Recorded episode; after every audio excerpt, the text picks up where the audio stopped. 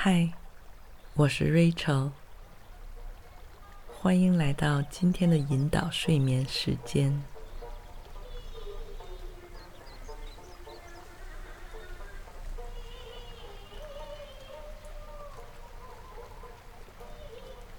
听着耳边软糯婉转的吴侬细语，三弦琴和琵琶声声，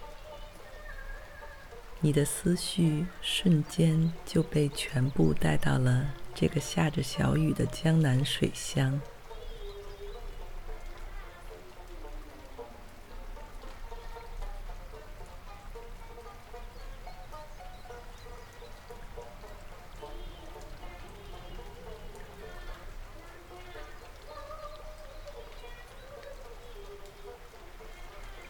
在老城区姑苏区的一处小巷拐角，是一座建于明嘉靖年间的苏州古典园林——艺圃。它的建造者元祖庚，也就是四百八十年前这个园子的第一任主人，当时。因为在官场被排挤降职后，仕途无望，罢官回乡，在苏州买地几亩，建造了这个大隐隐于市的私家园林，起名醉影堂，也就是饮酒作诗之堂。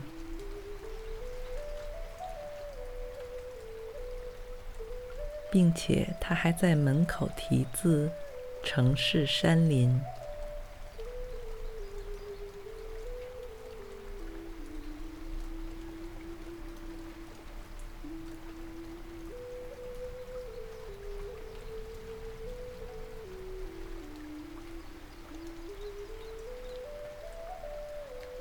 从此便过起了十亩之宅，五亩之园。有水一池，有竹千竿，有书有酒，有歌有弦的隐秘而惬意的生活。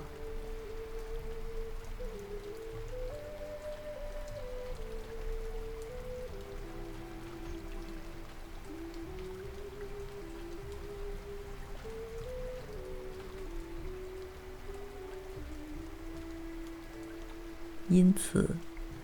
如果说拙政园、留园、网师园这些是享誉中外的名门闺秀，那这个全园才不到六亩，风格清新自然、质朴而秀丽的艺圃，就像是一位个性淡雅却层次丰富的小家碧玉。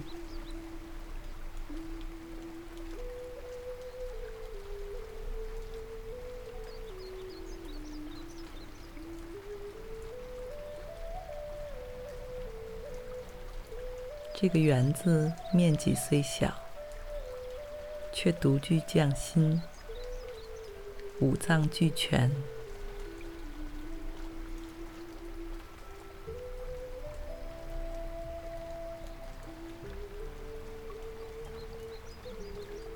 虽然几百年来数次易主，被反复重修，却仍然保留着明朝遗风。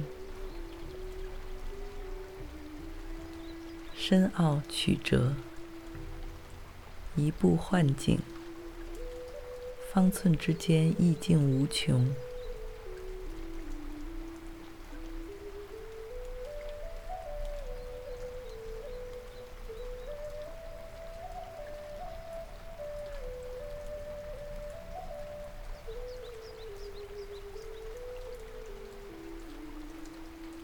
园林入口处。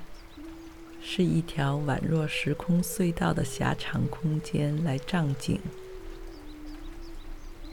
建筑元素极为简练而不简单，白墙黑瓦，几株植物，几块质石，藤蔓扶摇直上，立刻就把你从市井街巷的繁杂中抽离出来。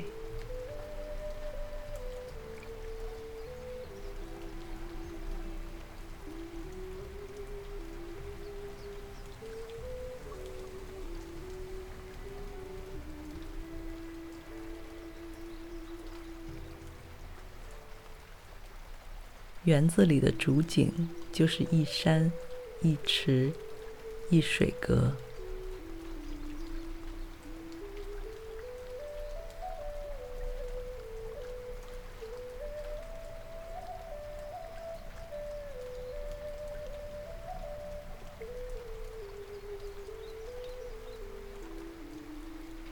池南的假山与池北的盐官阁隔水相望。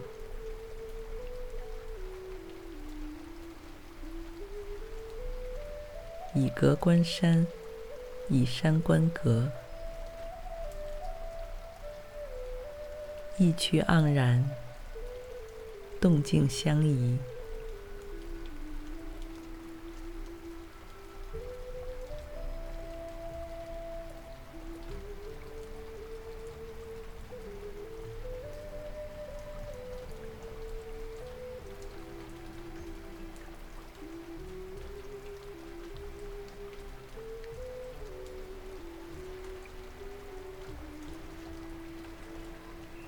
从园子里逛出来时，时间还早。你撑着刚刚买的一把小油纸伞，在落着细雨的街巷里独自闲逛。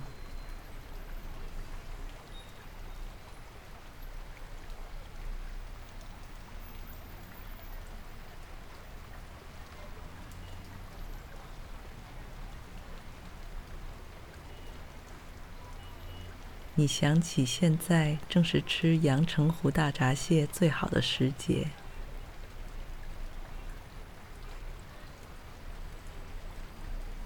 虽然当下还不太饿，但不知哪里传来的一股诱人的鲜香气息扑面而来。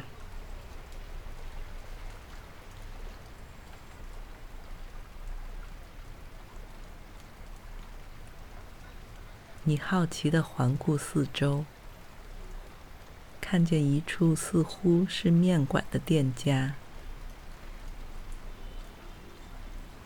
门口已经排起了长龙。于是，你便不由自主地加入了他们的队伍。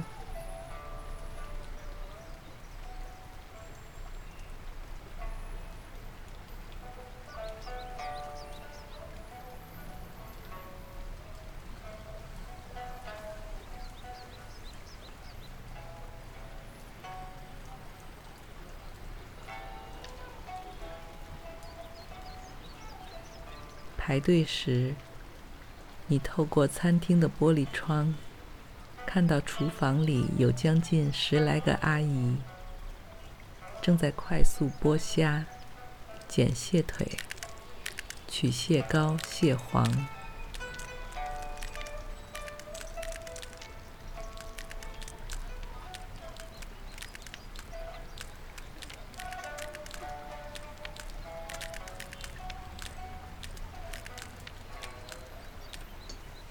的手艺之娴熟，态度之自若，让你看出了神。这里的虾用的都是来自太湖的小虾，每只都只有一个手指关节那么小。不但要剥掉虾壳。还要将虾壳在水中反复搓洗，才能取出虾子，然后再等虾子沉入水底后，用滤网过滤，最后才能完整取出全部的虾子。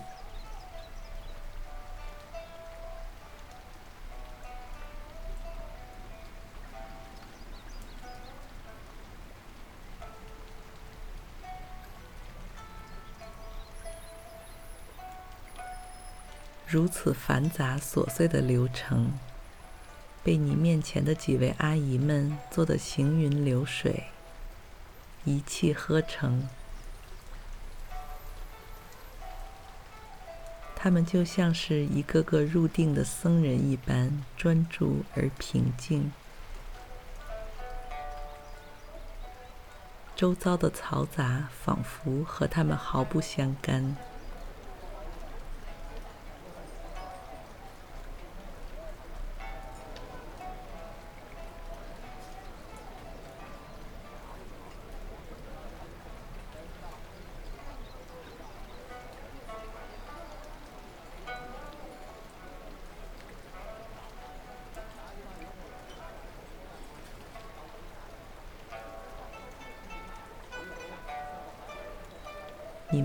店门，坐在角落里的一张小桌前，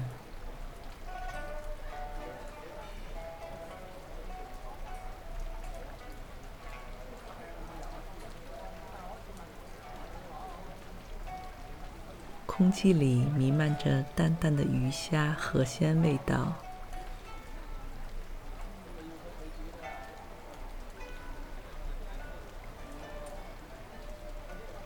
你仔细研读着摆在桌上的菜单，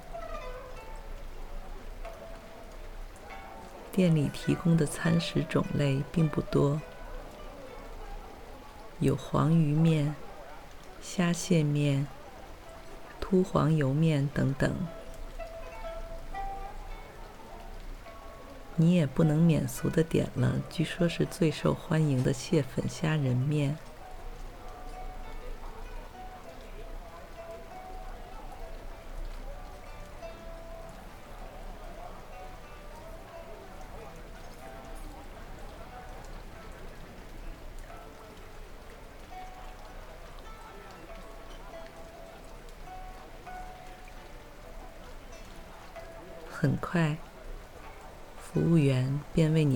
三个碗盘：一盘粉红色半透明的小虾仁，一盘色泽金黄、质地浓稠的蟹粉，还有一碗被滚烫的高汤包围着的面条。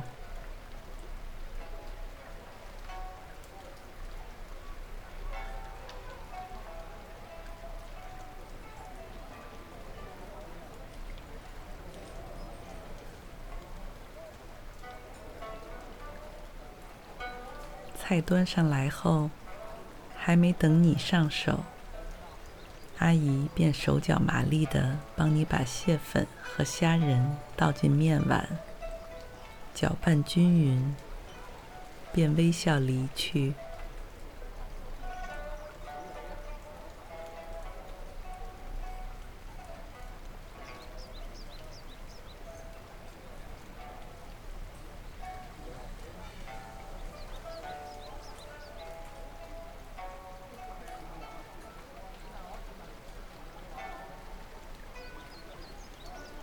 吃进口中的一瞬间，你就明白为什么即使这碗面比普通拌面贵十倍以上，即使冒着雨，也有无数人来排队。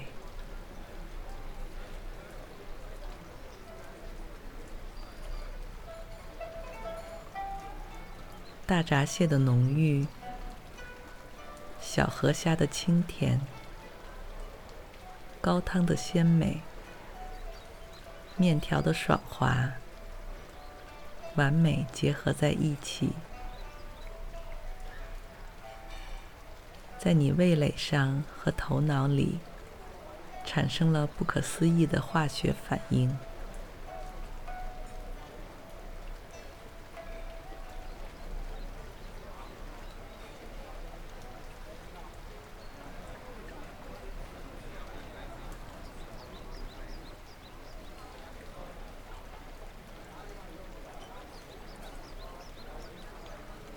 之前还感觉有些许孤单清冷的你，现在幸福感满意。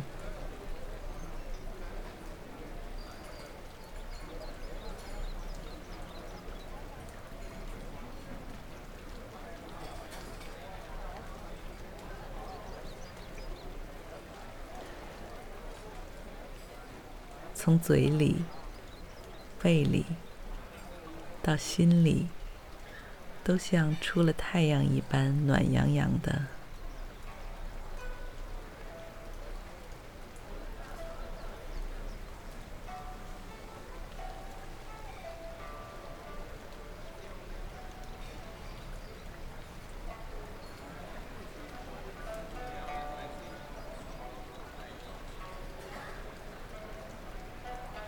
从这里出来之后，你撑起小伞，继续前行。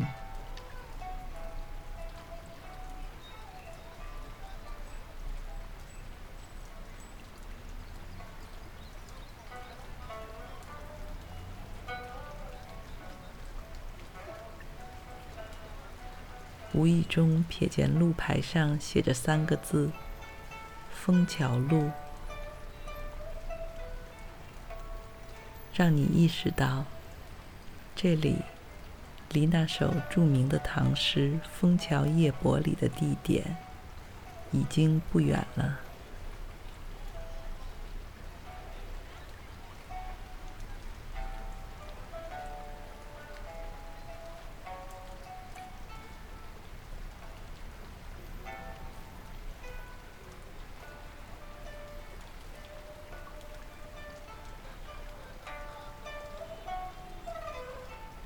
其实，从古至今，围绕着寒山寺所做的艺术文学作品有不少，但论影响力，都无法和大诗人张继的这首诗相提并论。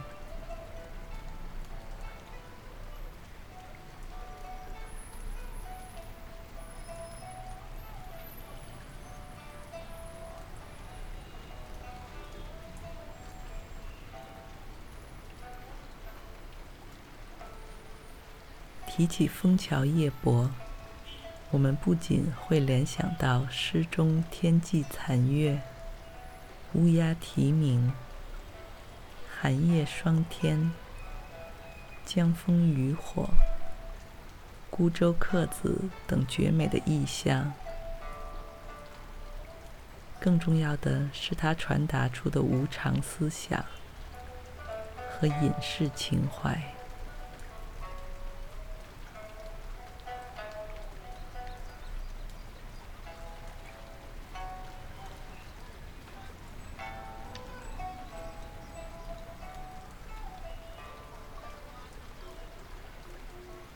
让千百年后的我们读了之后，也依然感到心有戚戚焉。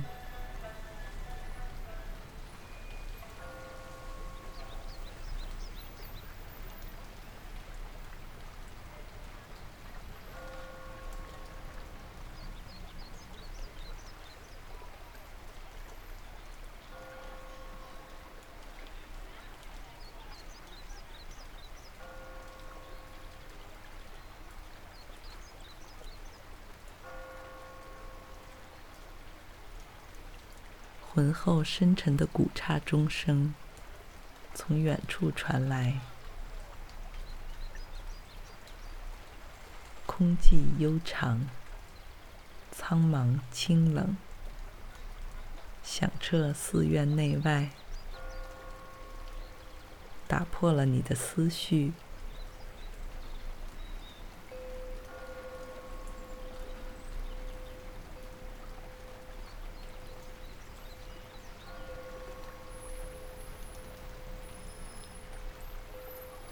你来的这个日子是平时，没有赶上周末节假日，因此游人并不多。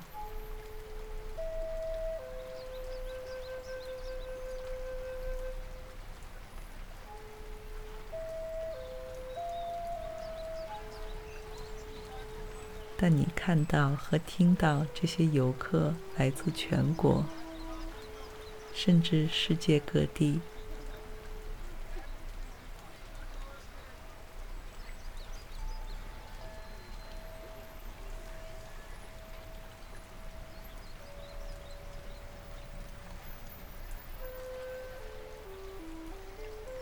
大家三三两两的在钟楼旁拍照、排队、撞钟祈福。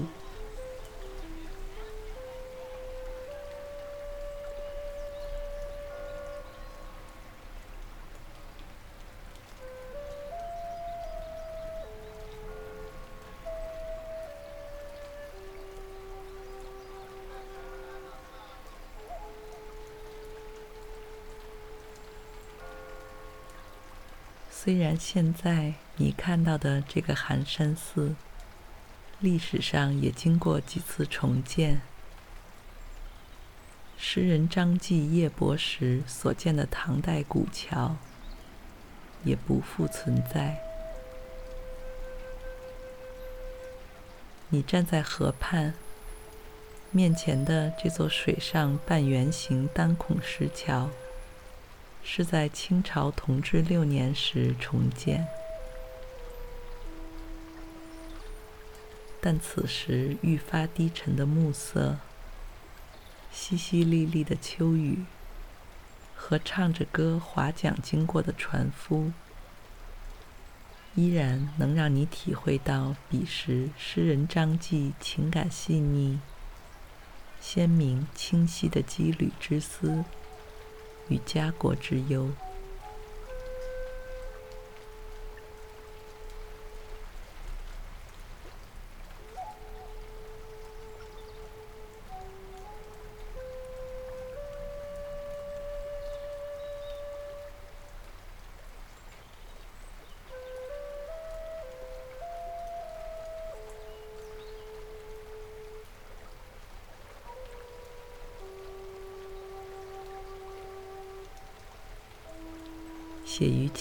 之前的诗歌，和当下眼前的画面、声音逐渐重合。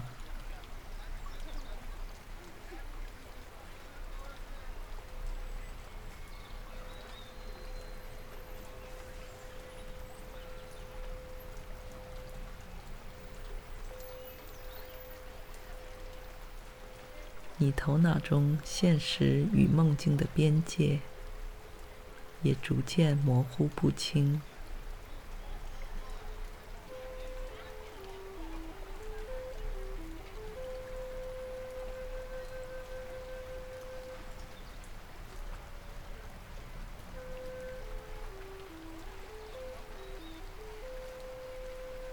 你感到昏昏沉沉。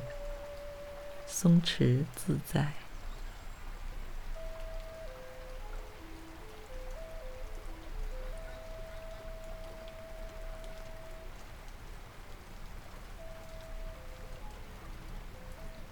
在意识中像播放幻灯片一样，可以在不同场景间任意切换。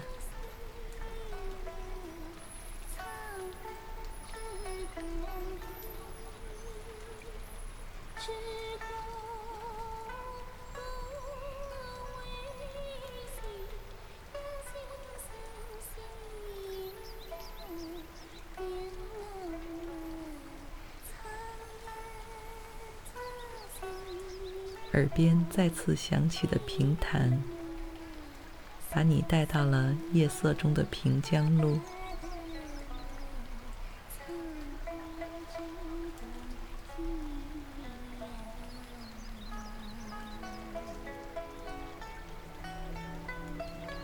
这是苏州古城东部一条临河的古老街道，青石板路面。不仅维持着宋朝以来就形成的河路并行的格局，并且还保留了大量依河而建、粉墙黛瓦的老式住宅，最大限度地留住了民情风貌。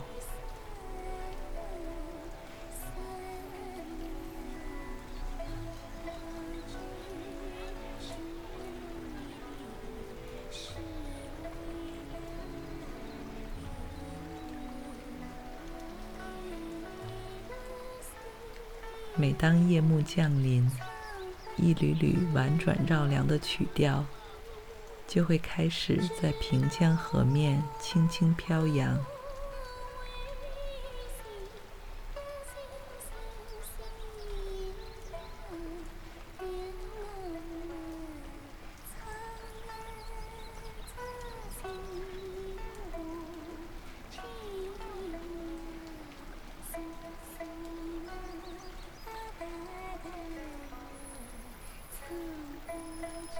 时的你，坐在这路边的一间茶馆里，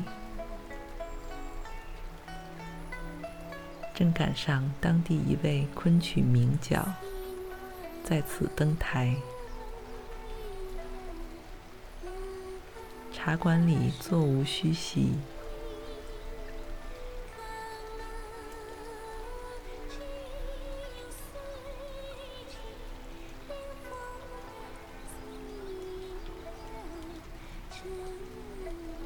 你细细地品着手中茶杯里热气腾腾的碧螺春，想起了清代一位诗人在《忆江南》里开头的一句：“苏州好，茶社最清幽，阳羡石壶烹绿雪，松江梅饼制鸡油。”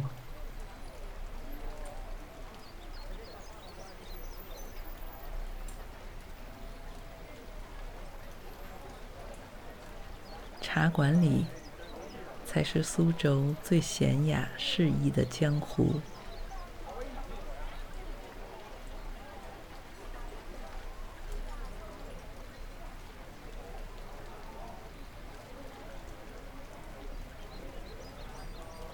这里的人把去茶馆叫做夫茶馆，单从这个“孵蛋”的“孵”字。就能感受到一种散淡、舒适、消磨时光的意味。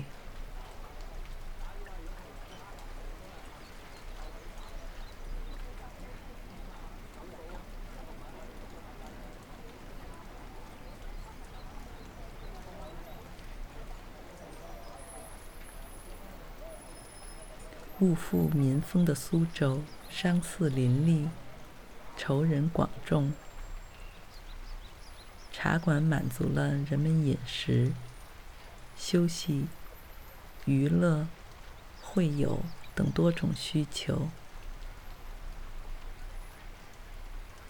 有事去茶馆，无事也要去茶馆。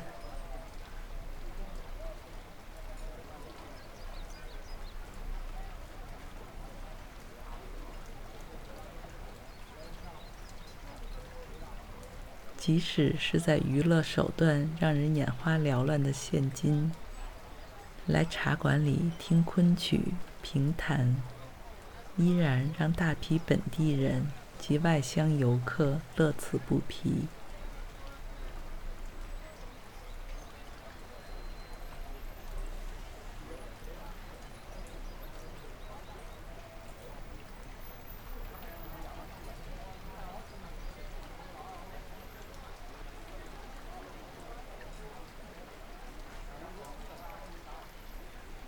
在表演的间隙，你看到这位名角从台上下来，和坐在前排的几位白发苍苍的老人亲切熟稔地打招呼、聊天。据说这是几位专程从外地赶来，每年都会固定来几次捧场的老戏迷。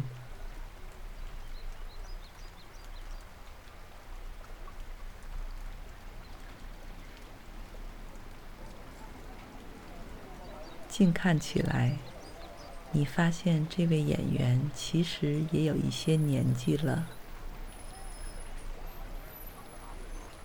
但精致的妆容、苗条的身材与举手投足间的活力与优雅，似乎赋予了他逆转时空的能力。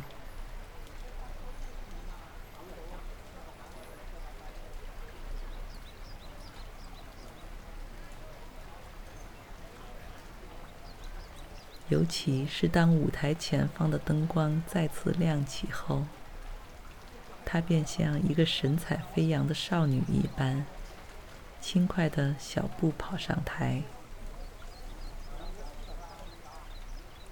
抱起琵琶，冲着旁边弹三弦琴的先生点头一笑，悠扬的丝弦和柔婉的歌声便再次袅袅传来，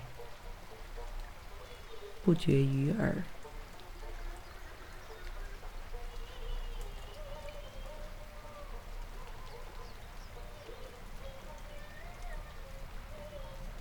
整晚都伴随着你。沉沉地睡在这醉人的江南古韵当中。